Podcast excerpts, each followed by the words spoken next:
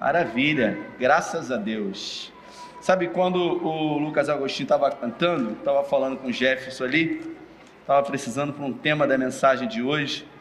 Nós estamos numa nova série de mensagens que tem uh, como tema da série Vida Abundante, baseada em João 10:10. 10. Foi Jesus que disse: O ladrão vem senão para roubar, matar e destruir, mas eu vim para que vocês tenham vida e vida com abundância. Então, uh, eu preciso de um tema hoje. E eu vi, Lucas, que você estava com uma toalha. Me preste essa toalhinha sua aqui. E o tema da mensagem de hoje vai ser: Não jogue a toalha. Eu não sei se em alguns momentos da sua vida você já participou ou já assistiu a algumas lutas onde algumas pessoas travaram algumas batalhas e diante de tamanhas dificuldades ou diante de impossibilidades, é natural que em algum momento você pense, ou até mesmo você jogue toalha, você desista, você abandone, você retroceda. Mas eu creio no nome de Jesus que nós não somos dos que retrocedem, Amém. nós somos aqueles que avançam, porque a vitória é garantida no nome de Jesus. Aleluia, graças a Deus. Eu conheci o Lucas Agostinho, tive o prazer de conhecer hoje. E quando eu entrei no gabinete, né, ele estava lá com os irmãos queridos lá, e aí quando o pastor entra, aquela coisa, o pessoal fica, sabe, Davi, preocupado, e eu entrei meio que sério, já, já tinha informação de que ele era flamenguista, e os irmãos sabem que eu sou vascaíno, né? É verdade que o Vasco está vivendo uma década difícil, nós, nós temos que reconhecer isso, e eu fiquei até surpreso com. Tinham, tinham três irmãos aqui no, no altar que vieram com ele, a torcida do Botafogo inteira está aqui hoje. Três irmãos, é, ali, ó. Levanta a mão a torcida toda do Botafogo. Eu nunca vi tanto torcedor do Botafogo, juntei mais um ali, gente. Olha isso. É forte, hein? Meu Deus do céu, é milagre, né? Verdadeiramente glorioso estar aqui nessa noite. Aleluia. Bom, vamos à mensagem de hoje. Quantos aqui acreditam que o Senhor pode falar contigo? Quantos acreditam? Amém. Ele vai falar com você. O tema da mensagem é: Não jogue a toalha. Se você pode, abra sua Bíblia no livro de 1 Reis, no capítulo 17. Eu gostaria nessa noite de falar com os irmãos sobre os desertos da vida. Existem momentos na nossa vida que nós enfrentamos desertos. O deserto ele é inerente ao ser humano. Todo mundo em algum momento da vida vai passar pelo deserto. Todo mundo.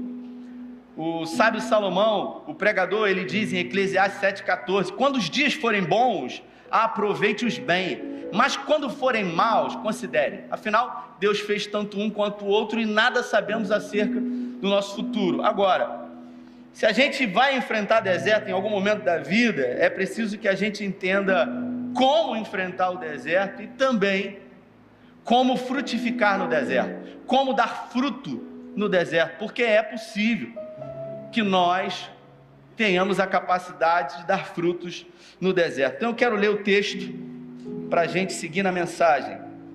Versículo 1 diz assim: Ora, Elias, o tisbita de Gileade, disse a Acabe: Juro pelo nome do Senhor, o Deus de Israel, a quem eu sirvo, que não cairá orvalho nem chuva nos anos seguintes, exceto mediante a minha palavra. Depois disso, a palavra do Senhor veio a Elias e disse: Sai daqui e vá para o leste e esconda-se perto do riacho de Querite, ao lado do rio Jordão.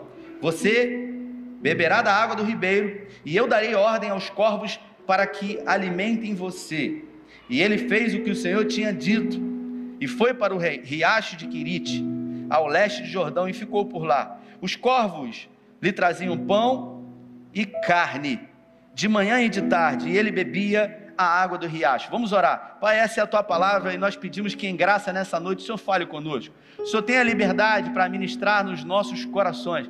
Nós já adoramos ao Senhor, nós já oramos ao Senhor e agora te pedimos que o Senhor coloque diante de nós um banquete espiritual. Nós queremos, nós precisamos. Nós viemos aqui nessa noite dispostos a ouvir, a receber, a nos alimentar de uma palavra rema, de uma palavra de vida, de uma palavra de esperança, de uma palavra que pode mudar a história das nossas vidas. É com fé que nós oramos no nome de Jesus. Amém. para você entender um pouquinho sobre o que eu vou falar nessa noite. Eu não vou falar sobre a guerra dos 450 profetas de Baal e 400 profetas de Azerá. Eu quero especificamente nessa noite, junto com você, falar sobre desertos da vida. Desertos que você talvez está enfrentando, desertos que, quem sabe, você vai enfrentar, ou desertos que em algum momento da sua vida eh, você já enfrentou. Eh, dentro desse contexto aqui, a nação de Israel havia se dividido entre Reino do Sul e Reino do Norte. E especificamente a capital de Samaria, aqui, Reino do Norte, eh, estava sendo governada por Acabe, um rei totalmente nefasto.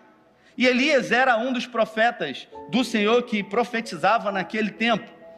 Elias, ele foi levantado pelo Senhor para profetizar uma nação que se encontrava totalmente corrompida. A nação de Israel vivia um dos melhores momentos de uma forma financeira depois da divisão das tribos. Depois que Salomão morreu, Roboão ele assumiu e houve a divisão. Então a nação de Israel ela estava muito próspera. Ela nunca havia sido tão próspera como nesse momento da história, mas também distante do Senhor. E uma das piores coisas que pode acontecer com o ser humano é prosperar longe de Deus. Porque quando o homem que conhece o Senhor, ele decide empreender e enriquecer, e ele consegue isso com a força do seu próprio braço, em algum momento ele vai se esquecer do Senhor e ele vai ter para ele mesmo, ele como o próprio Deus da sua vida. Então, uma das piores coisas que existem na vida é o homem enriquecer longe do Senhor.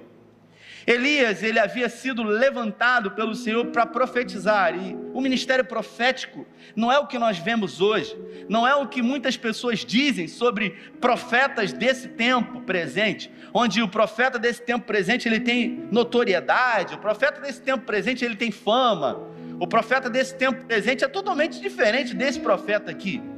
O profeta do Antigo Testamento, primeiro, ele era odiado, porque ele só falava aquilo que o povo não queria ouvir. Ele era levantado pelo Senhor para exortar, para consolar, para edificar aquilo que o povo estava fazendo. E ele foi levantado dentro desse contexto. Só que, mesmo sendo profeta de Deus, mesmo sendo um homem de Deus, ele era um homem, assim como eu, assim como você, e como todo homem, ele é sujeito a dores, ele é sujeito a angústias, ele é sujeito a, a dificuldades, a questões dentro da sua alma. E Elias se encontrava não dos, num dos seus melhores momentos, enquanto homem, enquanto indivíduo, enquanto profeta. Elias, ele vinha de um cansaço na sua alma. Elias, ele vinha de um momento onde muito ele se levantava e ele era questionado pelo povo. Então Elias, ele, assim como todos os profetas da Bíblia, tinha que ter muita saúde emocional, mas em alguns momentos sucumbiu. Então, a maioria dos profetas da palavra do Senhor, eles eram homens, de, homens depressivos. E eu posso falar como, por exemplo, Elias, que pediu a morte mais à frente. Eu posso falar como, por exemplo, Eliseu, que era um cara que ele tinha problema com a sua identidade, com a sua aparência. Ele era careca. E quando os filhos dos profetas chamavam ele de careca, ele tinha dificuldade com isso. E ao ser chamado de careca, ele, a Bíblia fala que ela suviou, veio uma ursa e matou uma grande quantidade de filhos de profetas. Nós vemos muitos outros homens aí, como Davi, por exemplo, que passou um grande período de tempo na caverna de Adulão ali, com homens rebeldes. Mas isso não, não faz de você alguém diferente, pelo contrário. A questão é como conviver com isso, como lidar com isso e entender que deserto é lugar de passagem. Deserto não é lugar de moradia. O problema é quando eu e você nos acostumamos com o deserto. Elias, então, ele foi ordenado pelo Senhor para declarar para Acabe o seguinte: acabou a festa mesmo. Acabou a apostasia, acabou a balbúrdia e ele disse: Olha, sobre a minha palavra, a partir de agora não vai chover até que eu diga novamente. Ele foi em Samaria, ele declarou isso. Diante do Deus Baal, e o Deus Baal da época, ele representava a vida e a fertilidade. Então isso foi uma afronta ao Deus Baal. E ele declarou isso, e a Bíblia diz que depois que ele declarou isso, Deus mandou que ele saísse de Samaria e ele fosse para o norte. E ele foi para aquela direção e lá ele ficou perto de um ribeiro chamado Ribeiro de Querite. E ali tinha água para ele beber do ribeiro. E ali Deus ordenou os corvos que levassem para ele pão e carne de manhã e à tarde. Então ele tinha segurança. Dormia provavelmente numa caverna, ele tinha água, ele tinha pão e ele tinha carne, ele tinha subsistência.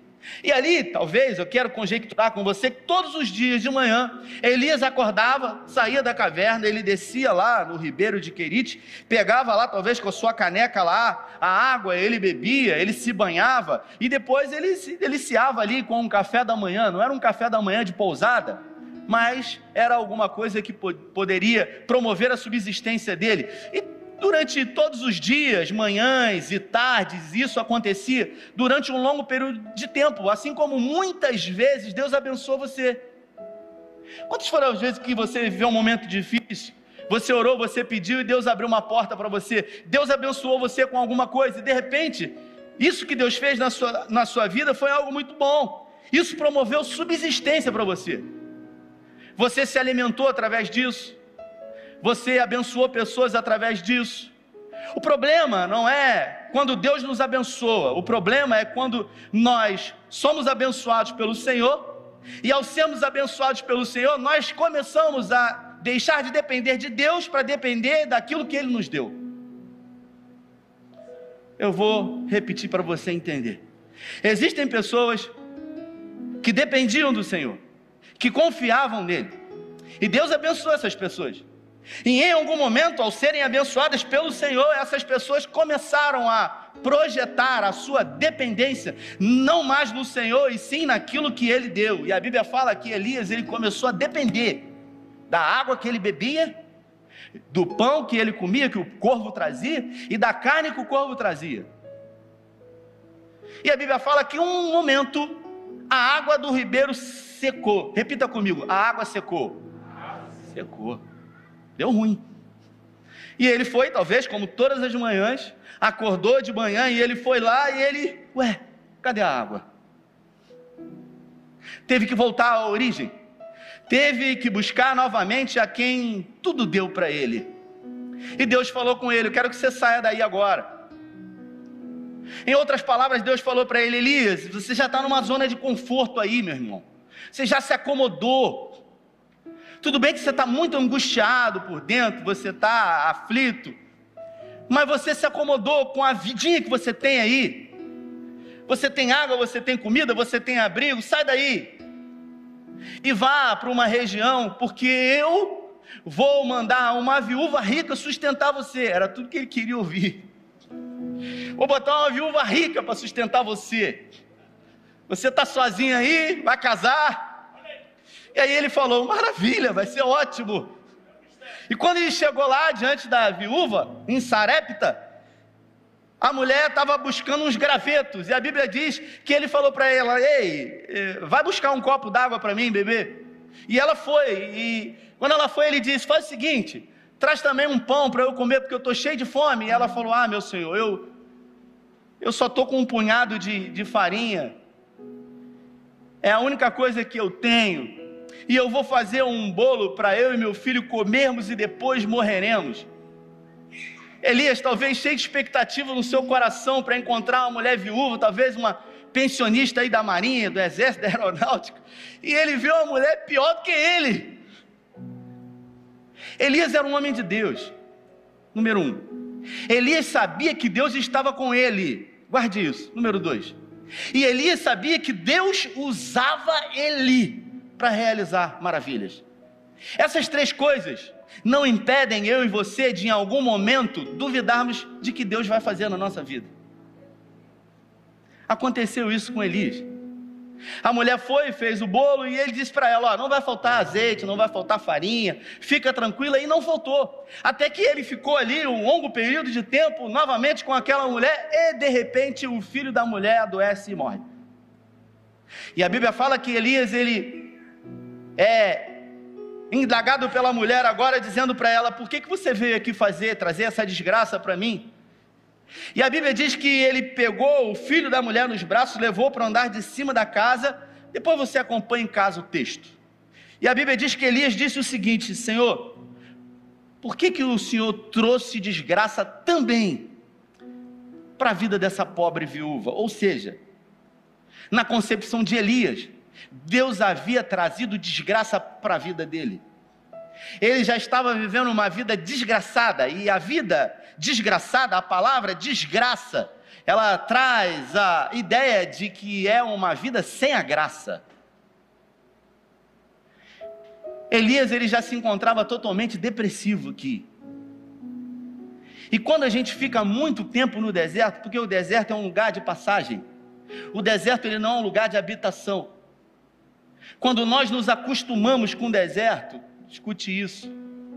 Parece lógico o que eu vou falar, mas a psicologia é a minha área, ela diz que pessoas depressivas, em algum momento elas acabam desenvolvendo um, uma espécie de gozo, mesmo na depressão. É aquele estágio onde a pessoa ela não quer sair de casa, ela não quer fazer nada, ela não quer, ela, eu não quero nada. Elias ele se encontrava assim, diante de tanto tempo que ele estava ali sofrendo, calado. Agora ele verbaliza para Deus de que Deus havia trazido desgraça para ele.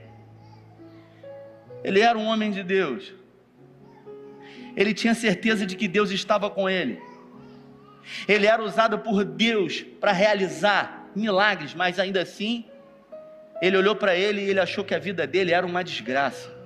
Existem momentos na minha vida e na sua vida que coisas acontecem que nós perguntamos: qual é a lógica de Deus?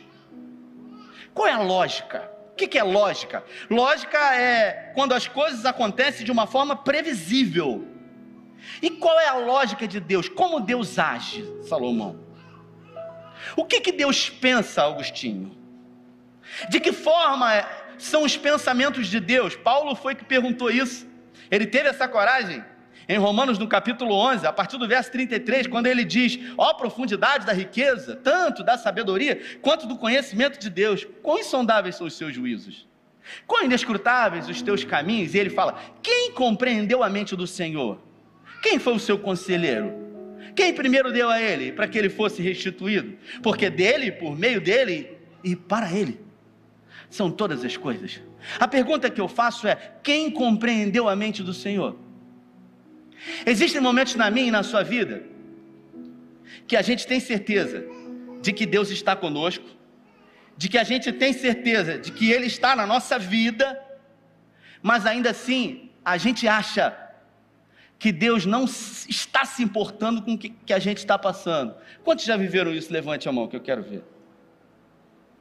No Evangelho de Marcos, no capítulo 4, a Bíblia fala que Jesus se encontrava num lado do mar da Galiléia e ele falou para os discípulos: atravessemos para o outro lado. Botou os doze discípulos dentro do barco e eles começaram a atravessar aquela, aquela faixa ali, mar da Galiléia, uma, uma espécie de lagoa de água doce. E a Bíblia diz que quando chegou na metade do caminho, uma grande tempestade se levantou e Jesus estava dormindo na proa do barco. Escute isso. Os discípulos estavam ali com o mestre, Jesus estava no barco. Só que Jesus estava dormindo e uma grande tempestade se levantou, assim como você na sua vida, em alguns momentos. Jesus, mesmo na sua vida, na sua casa, na sua família, e uma grande tempestade se levantou.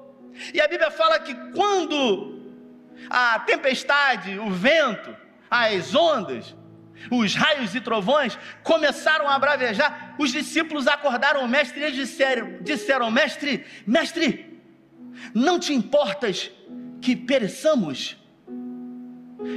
Ou seja, será que o Senhor não se importa conosco pelo que estamos vivendo?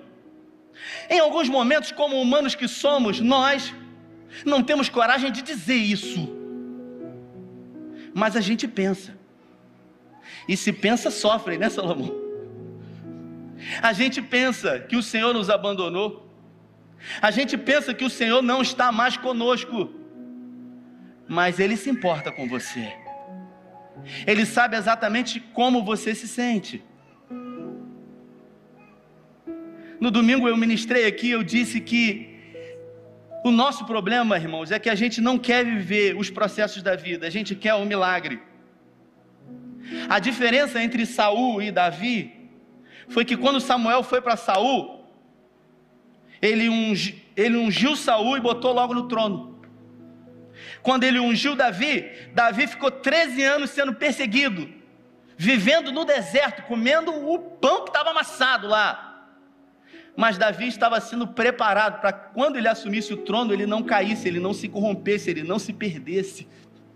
Saul, logo que assumiu, não foi preparado para isso, por isso se envaideceu. Nós não estamos dispostos a viver o deserto. Se a gente pudesse, a gente abreviava o deserto das nossas vidas. Mas todo deserto ele é preparação. Todo deserto ele eleva o seu nível de fé, de esperança, de perseverança. Você precisa entender que o deserto ele faz parte da vida, mas você não pode se acostumar a ele. Davi, ele viveu um dos piores momentos da, da Bíblia, da vida dele, em 1 Samuel, no capítulo 30, quando, durante esses 13 anos fugindo, ele teve que se aliar ao principal inimigo de Israel, que eram os filisteus. Ele não tinha mais para onde ir. Aí ele se encostou com os filisteus, ele fingiu que ele era louco, começou a, a babar, a baba corria sobre a, a, a, a barba dele, e todo mundo achou que ele era louco.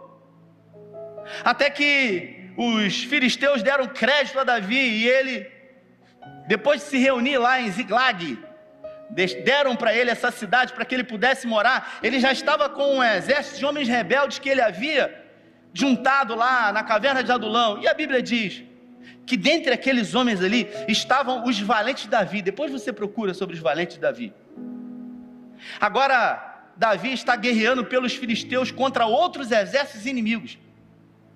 Até que num determinado momento os filisteus resolvem atacar a nação de Israel. E o, os oficiais do exército falaram o seguinte: olha, Davi vai trair a gente. A gente não vai lutar com ele, porque ele vai trair a gente. Quando a gente estiver diante de Israel, ele vai olhar para o povo dele e ele não vai conseguir lutar assim como ele tem lutado. E o rei chegou até Davi e ele falou: Davi, olha, por mim você até ir, mas os oficiais eles não querem que você vá. E a Bíblia fala que Davi ele foi para sua cidade, Ziglag. E quando ele chegou em Ziglag, a cidade estava devastada. Os amalequitas tinham vindo e tinham saqueado a cidade, tinham levado as esposas, os filhos de Davi e de todo o exército de Davi. Todos começaram a chorar, aqueles homens que eram chamados amigos de Davi, que haviam ido em Jerusalém pegar a água da cisterna de Jerusalém para Davi beber, e deram para ele, e ele jogou fora assim. Depois você lê o texto em casa. A Bíblia fala que a angústia daqueles homens foi tamanha que eles decidiram apedrejar Davi. É quando até mesmo aqueles que nos amam e estão sempre conosco se levantam contra nós nos momentos de deserto da nossa vida, que a gente pensa em jogar a toalha. E a Bíblia fala que ali, Davi sem amigos, Davi sem ninguém para consolar, Davi sem ninguém para motivar. Depois você lê o texto em casa. O texto diz assim: E Davi se reanimou no Senhor. Agostinho, existem momentos na nossa vida que quando ninguém nos motiva, nós temos que auto nos motivar. É quando ninguém que está à nossa volta consegue ver aquilo que a gente não vê. O Bill Johnson, ele diz que você só consegue acessar o impossível se você vê o invisível que ninguém está vendo. Porque o futuro, ele está pronto. Repita comigo, o futuro está pronto. Ele já está desenhado no Senhor. Nós é que não sabemos sobre ele. Vocês vão para o Rio, não vão hoje? Aí sabe o que acontece? Vocês vão sair daqui e quando vocês pegarem uma estrada, vocês vão ligar o farol do carro e vocês não vão conseguir ver a estrada toda. Vocês só vão ver um pedaço, e depois que andarem esse pedaço, vai ser clareado mais um pedaço para que vocês avancem mais um pedaço. É assim na nossa vida você não vai conseguir ver tudo. Porque você não tem estrutura emocional para ver. Por isso que a Bíblia fala: basta cada dia o seu mal. E a Bíblia fala que Davi ele pregou para ele mesmo. Davi ele se reanimou no Senhor. Eu sou fascinado por Davi, porque no Salmo 27 ele prega para ele mesmo. Quando ele diz: Certamente que eu verei a bondade do Senhor na terra do vivente. Aí ele fala assim: o texto, espera no Senhor. Versículo 13: confia nele ele fortalecerá o teu coração. Espera, pois, no Senhor. Peraí, foi Davi que falou isso. Mas ele falou isso para quem? Porque ele, quando ele escreveu, ou alguém escreveu isso ali, como é que funciona isso? Ele estava pregando para ele, ele estava dizendo para ele. É quando não tem ninguém para falar para você que você mesmo vai falar para você.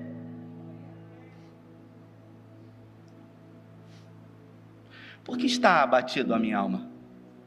Credes em Deus pois ainda o louvarei. Foi ele que falou isso. Você imagina Davi com Davi, angustiado, uma angústia de morte. E aí, de repente, não tem ninguém para consolar ele. Todo mundo falando para ele desistir, todo mundo dizendo para ele, cara, joga a toalha. E de repente ele começa a pensar, e ele diz com ele mesmo: Por que estás abatido, ó oh, minha alma? Credes em Deus no Salmo 23. O Senhor é o meu pastor, nada me faltará. Deitar-me faz em verdes pastos, guia-me mansamente a águas tranquilas. Ele começa a declarar para ele, quando ninguém está à sua volta. Você que veio aqui nessa noite e tem vivido dias de deserto, e talvez os seus desertos tenham uma duração muito maior do que deveria. O Lucas Agostinho ele falou algo muito interessante que eu me identifico muito com isso. Porque Deus ele trabalha em parceria. E a gente quer milagre.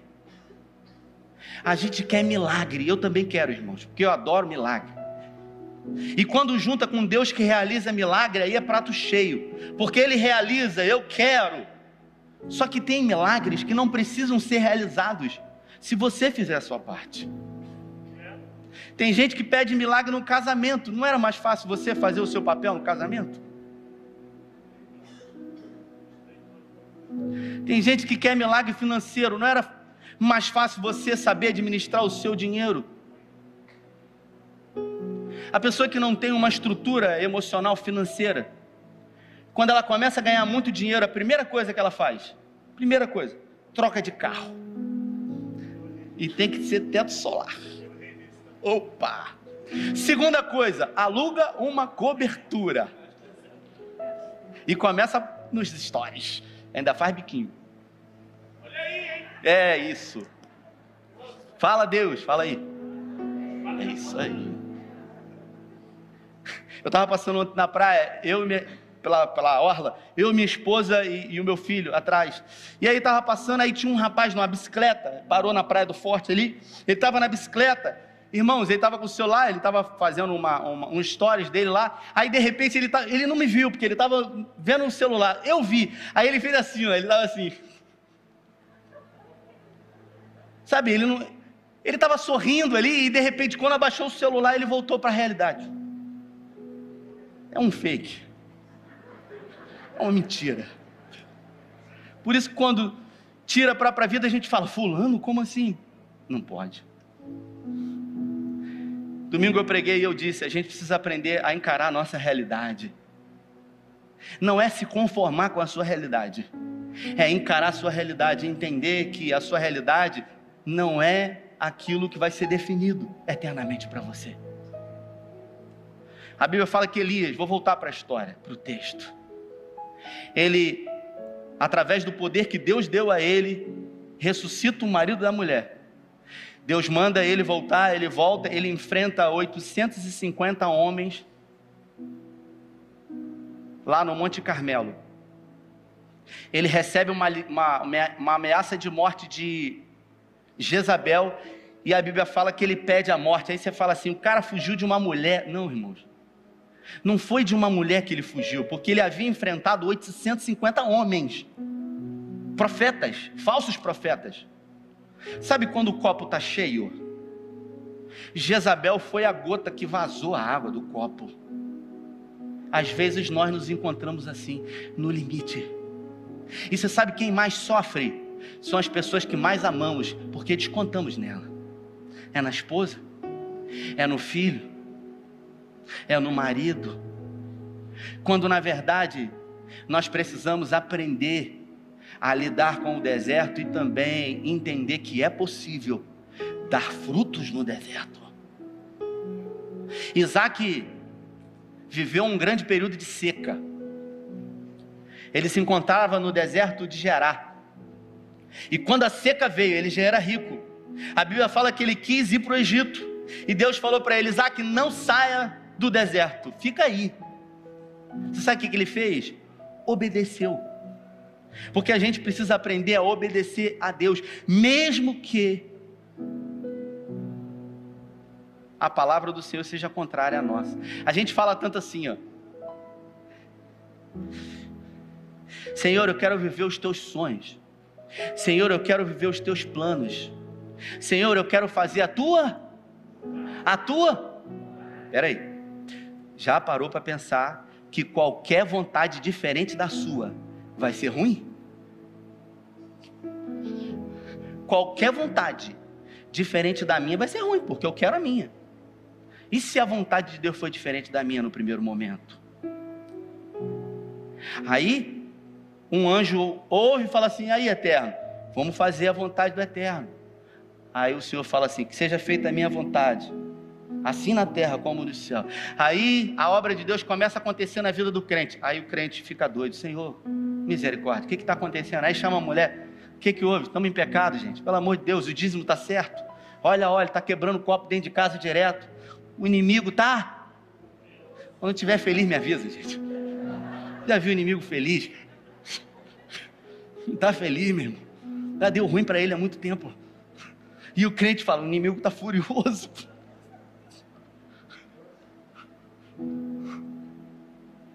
A gente precisa entender que é possível frutificar no deserto.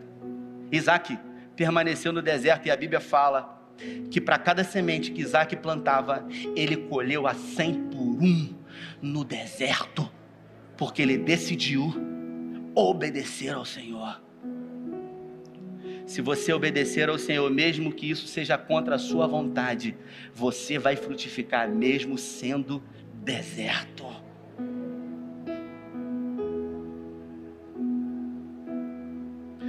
Eu vim aqui nessa noite dizer para você, você que colocou expectativas no seu coração sobre 2021, sabe, você que está cansado, você que quer viver algo novo, quer viver algo novo, quer viver algo novo e você gera expectativa. Essa música que Deus deu a ele aí tem realmente motivado o nosso coração a gerar expectativa. Mas irmãos, o novo só vem para aqueles que entendem que não depende de Deus, que depende de você, de uma atitude, de um posicionamento. Porque quem vê ele cantando essa música aqui, que eu falei para Jefferson, meu irmão, o que, que é isso? Vou falar aqui porque eu não tenho medo de falar. Tem os irmãos que vêm cantar aqui, né, ô Salomão? Queridos, não Salomão, outros. E aí os irmãos vêm, prepara a voz, tal, não sei o quê, nebulizador e tal. Eu respeito isso, porque cada um sabe o seu limite.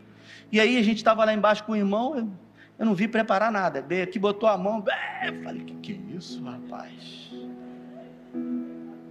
E aí a gente olha pro irmão cantando aqui e tal, e a gente fala assim, rapaz, do nada fez maior sucesso.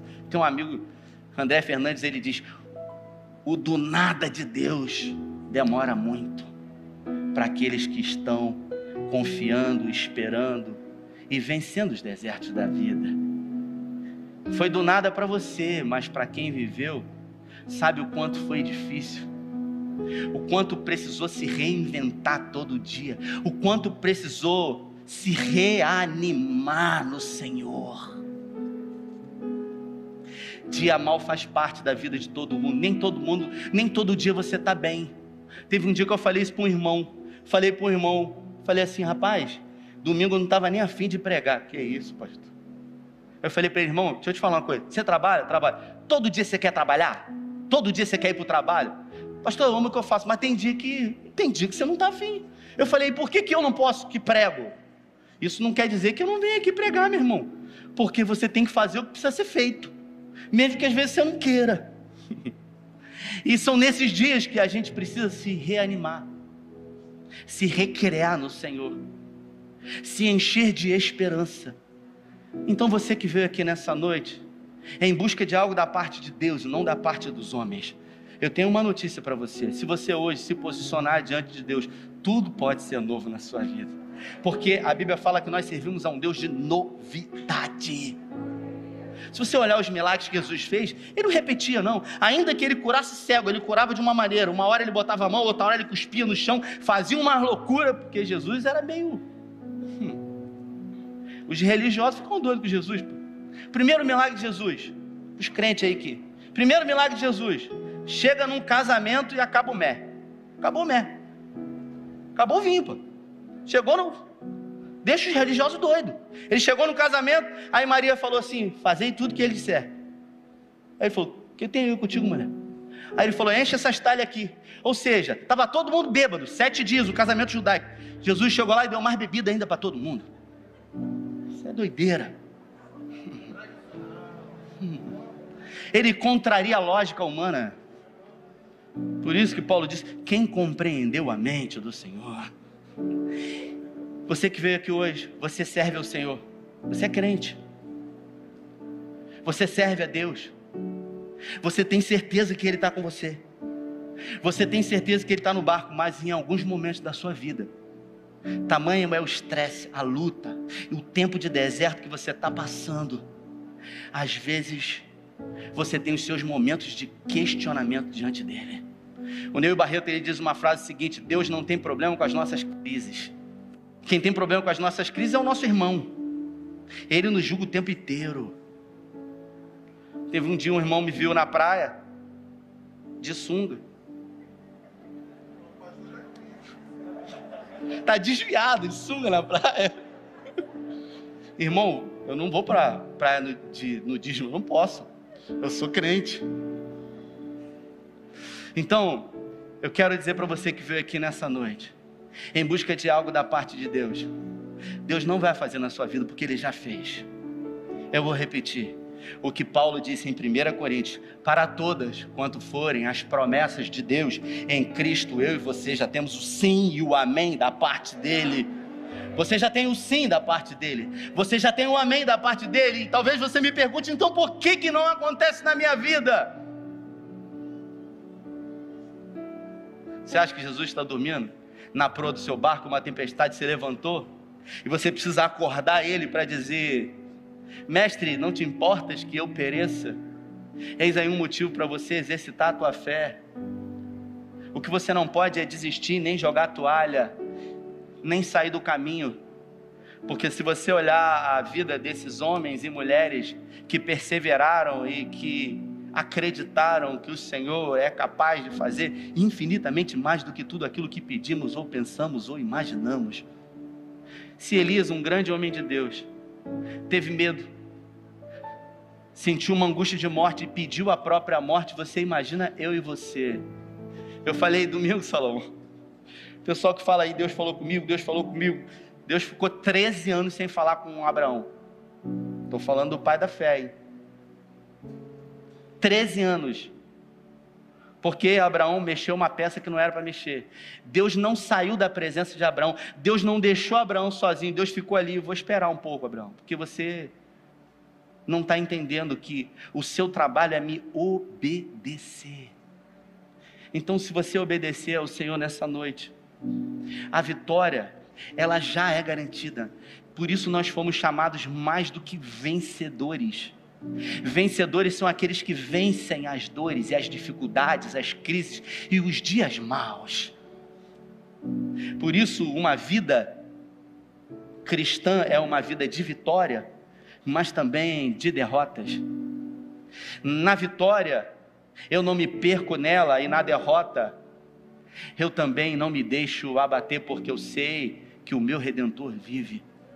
Talvez você esteja vivendo um dos momentos mais sombrios, mais difíceis da sua vida. E é exatamente no momento mais escuro da noite que depois dele o sol começa a surgir. Eu quero profetizar sobre a sua vida, que o sol já começa a raiar na sua vida, que o milagre do Senhor já começa a aparecer na sua vida. Eu queria convidar você a ficar de pé.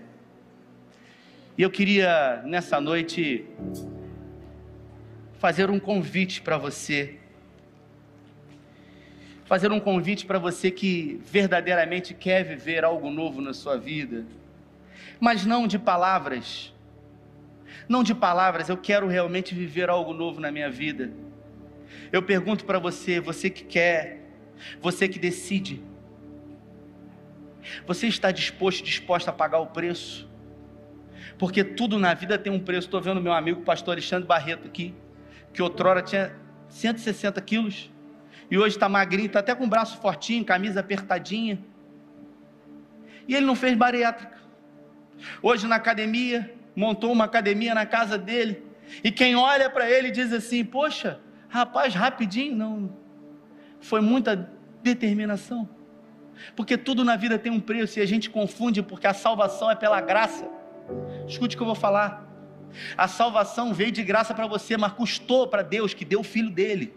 Então tudo tem um preço. Então, se nessa noite você estiver disposto a pagar o preço, que preço é esse? É um preço chamado mudança.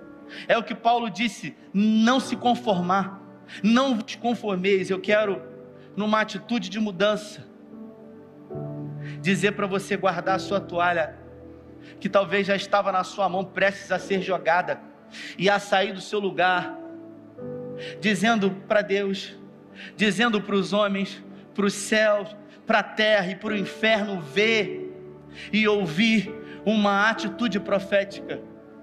Porque eu acredito em atitudes proféticas.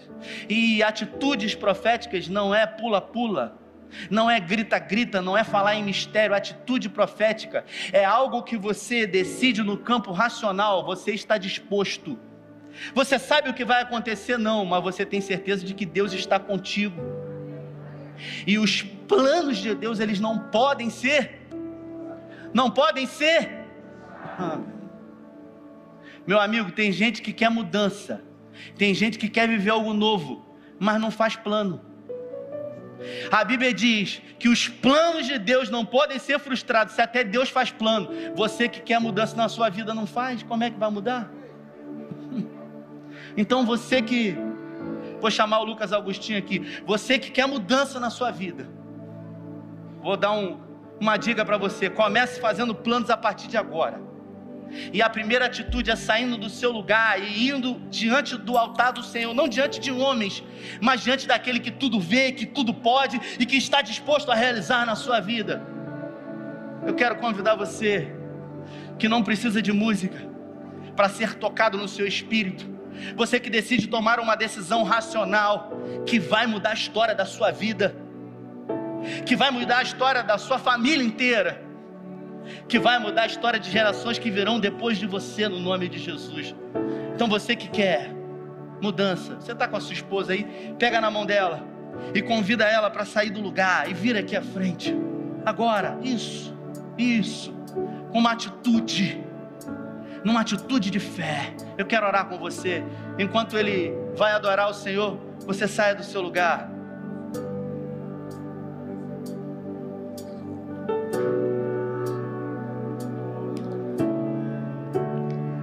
Isso.